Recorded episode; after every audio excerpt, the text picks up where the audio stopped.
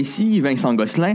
Aujourd'hui, à l'émission Pierre-Alexandre. Patrick Salibi, un professeur de yoga, a été dénoncé par des anciens clients concernant des abus. Euh, exactement, on dit même que ses victimes ont tout laissé tomber pour prendre des cours de yoga avec Patrick Salibi. Marc, de ton côté, une première photo d'un trou noir a été dévoilée cette semaine. Absolument. Je vous parlerai ben, en détail plus de l'image qui en a impressionné beaucoup.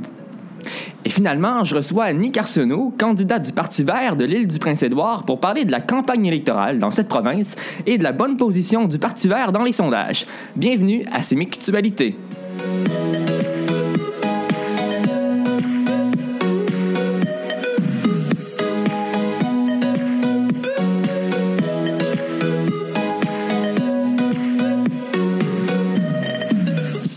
Sont de très graves allégations parues dans la presse la semaine dernière au sujet d'un professeur de yoga nommé Patrick Salibi. Pierre-Alexandre Tremblay, en quoi consistent ces allégations? Le 11 avril dernier, dans la presse, est paru un article choquant sur les façons de traiter les femmes de Patrick Salibi, un professeur de yoga offrant une branche nouvelle du domaine, l'ostéo-yoga, un mélange d'ostéopathie et de yoga. Euh, l'homme offrait également des formations totalement euh, inutiles, euh, on pourrait dire comme ça, à prix exorbitant, simplement pour profiter des gens et évidemment agrandir son chèque de paye. Patrick Salibi possédait son école d'ostéo-yoga. des cours privés y étaient offerts, mais d'autres services plus inquiétants l'étaient aussi. En effet, il y avait possibilité de joindre le groupe et d'habiter avec les membres, une trentaine de femmes faisant du yoga guidées par M. Salibi. La contrainte, il faut quitter son emploi, son logement et se débarrasser de son conjoint s'il y a lieu. Bref, on perd tout. La cohabitation se, faisait à l'intérieur d'un local de cours. On dormait par terre, sur les tables, bref, où on pouvait, trouver de la place. Patrick Salibi est le profil typique d'un manipulateur, euh, un limite euh, gourou. Euh, il commence son approche en étant gentil et attachant avec euh, les disciples, puis il devient peu à peu méchant et contrôlant, ayant notamment des relations sexuelles non, euh, non désirées avec euh, plusieurs des femmes présentes là-bas, avec chacune d'entre elles.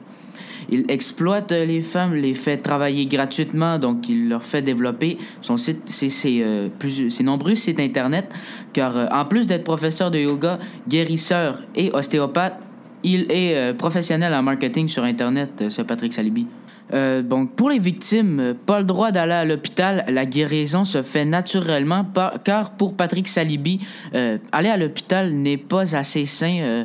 c'est tout quelque chose d'inventé par l'homme qui ne fonctionne même pas pour vrai. Donc, tout se fait au studio de yoga entre eux. Donc, même une des victimes qui a été très sévèrement blessée au visage après, après avoir glissé sur un trottoir, d'après l'article de la presse.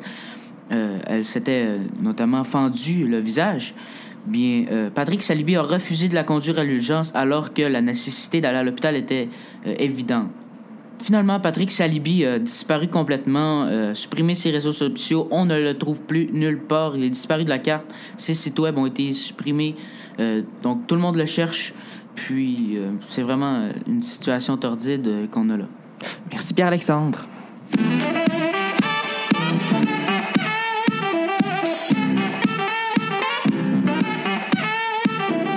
Vous écoutez Sémictualité avec Vincent Gosselin, Marc Pelletier et Pierre-Alexandre Tremblay. Vous avez certainement entendu parler de cette image d'un trou noir qui a beaucoup fait les manchettes au cours de la dernière semaine. Marc Pelletier, de quel trou noir s'agit-il? Eh bien, il s'agit tout simplement de la première véritable photographie d'un trou noir fournie par le collectif Event Horizon Telescope. Cette image montre euh, le trou noir au centre de la galaxie M87, situé à 63 millions d'années-lumière. Pour les astronomes, elle permet aussi d'y voir plus clair sur des objets dont l'existence n'avait pas encore été prouvée. Mais peux-tu nous expliquer qu'est-ce qu'un trou noir, s'il te plaît? Eh bien, c'est très simple. Un trou noir, euh, ça provient de la mort d'une étoile ayant une masse assez importante. Lorsque l'étoile euh, est assez massive euh, et arrive en fin de vie, elle va avoir tendance à s'attirer sur elle-même, comme si en gros la Terre était attirée par son propre noyau. C'est le même principe que la gravité qui nous attire sur la Terre, mais à des puissances incroyablement plus élevées. L'étoile va, va résister un certain temps en brûlant un gaz, l'hydrogène, puis, lorsqu'elle n'aura plus d'hydrogène pour résister à l'attraction, son noyau va l'aspirer et elle formera un trou noir Le trou noir attire tout sur son passage, même la lumière, et d'autres trous noirs pour former un trou encore plus grand. Et que voit-on sur la première image d'un trou noir? Eh bien, euh, cette image, à première vue, ne nous montre pas grand-chose. Pourtant, elle nous permet de nous rendre compte de plusieurs phénomènes. Pour reprendre les mots du CNRS, on peut y voir une structure d'anneau avec une région centrale, circulaire et obscure. Cette zone centrale est le trou noir lui-même, qui se détache du fond brillant. Une image circule exactement ce que prédit la théorie de la, relativité d'Einstein. La structure orange représente, représentant à la matière surchauffée autour du trou noir, poursuit le site du CNRS. D'ailleurs, une deuxième image a également été dévoilée. Celle-ci montre un plan beaucoup plus large. Si le trou en lui-même apparaît beaucoup moins clairement sur cette photo, on y voit un remanche, une manche beaucoup plus impressionnante du gaz et de la matière surchauffée au centre de la galaxie M87, prise par le télescope Chandra. Elle est également beaucoup plus vertigineuse. Notre système solaire pourrait tenir dans le point sur la photo. Les scientifiques expliquent que cette image, combinée avec les nouvelles photos de Event Horizon Telescope permettront d'en prendre bien plus sur les trous noirs. Merci Marc. À venir dans quelques instants, le Parti vert pourrait peut-être former le prochain gouvernement de l'île du Prince-Édouard.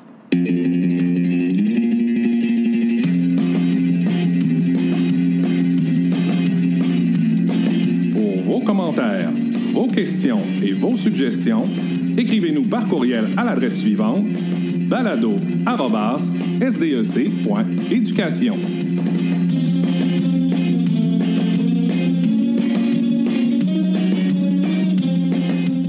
Des élections auront lieu à l'île du Prince-Édouard le 23 avril prochain, où le Parti libéral de Wynne McLaughlin tentera de se faire réélire.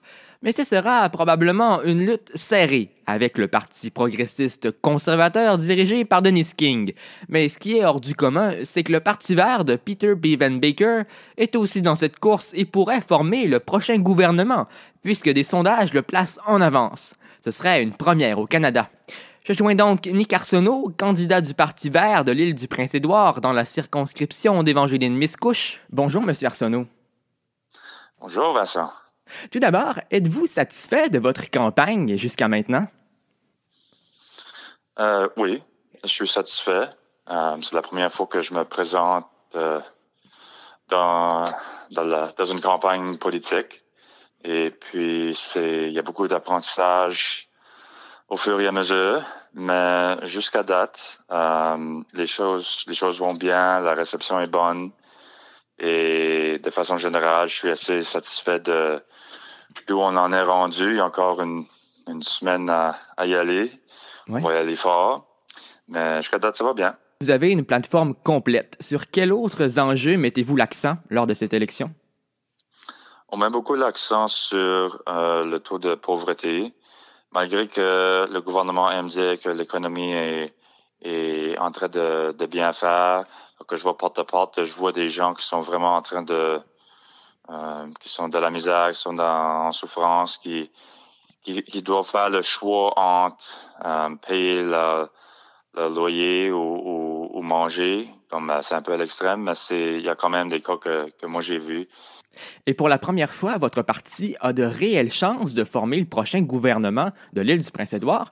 Qu'est-ce que les Prince-Édouardiens recherchent lors de ces élections et pourquoi se tournent-ils vers le Parti vert?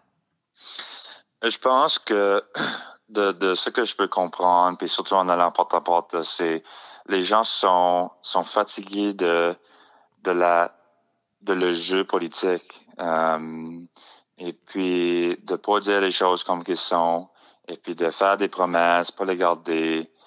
Euh, ils, veulent, ils veulent une différente approche euh, pour, pour la politique. Puis c'est ça que le Parti vert a, a présenté jusqu'à date dans sa, avec ses, avec les, euh, les deux députés qui ont été élus. Mais est-ce que votre parti est prêt à gouverner puisque ce serait la première fois que ça se produit, et même au Canada? La, la cause de réponse serait oui, selon selon moi, selon mon expérience avec le parti, selon euh, selon les, leaders du parti au niveau provincial, selon comme le, chef Peter Bevan Baker depuis longtemps est le, chef le plus populaire de, la province et, les gens ont, confiance en lui. Euh, selon moi, ça serait, c'est sûr que ça serait un défi Sur un autre dossier maintenant, il y aura aussi un référendum sur la réforme du mode de scrutin le même jour que le scrutin provincial. Si les citoyens votaient en faveur d'une telle réforme, qu'est-ce que ça changerait à la politique dans votre province? Je, je je, suis pas certain si ça changerait. Ben, au niveau de, l'Assemblée législative, euh, on aurait une, meilleure euh, diversité euh, à, à, ce moment-là de, de, de qui ce qui est représenté là, parce que de fortes chances que les quatre partis auraient quelqu'un qui finirait par, euh, par siéger.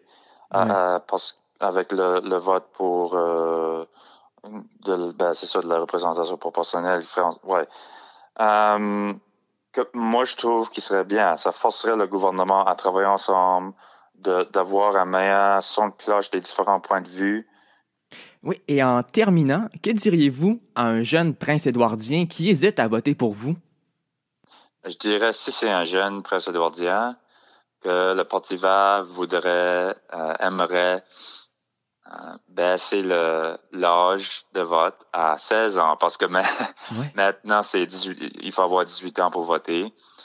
Euh, mais nous autres on, on, croit que les jeunes et puis on pourrait même faire l'argument qu'on pourrait aller plus jeune que 16 ans, mais pour le moment le, le Parti vert euh, aimerait que les gens de, de 16 ans peuvent voter.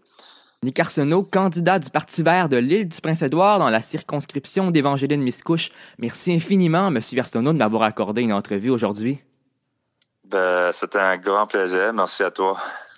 En terminant, sachez que vous pouvez retrouver l'intégrale de cette entrevue sur mon nouveau balado consacré uniquement à l'actualité politique. C'est nommé 100% politique.